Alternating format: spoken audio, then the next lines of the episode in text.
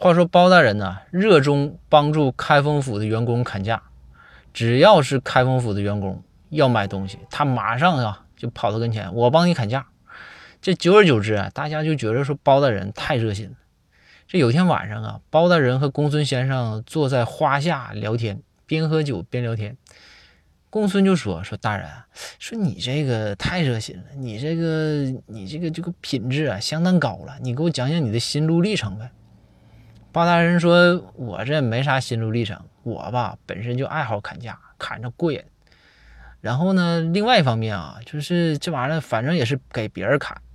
要是砍成了呢，也就砍成了；砍不成啊，反正也不是我要买东西，妈爱成不成。”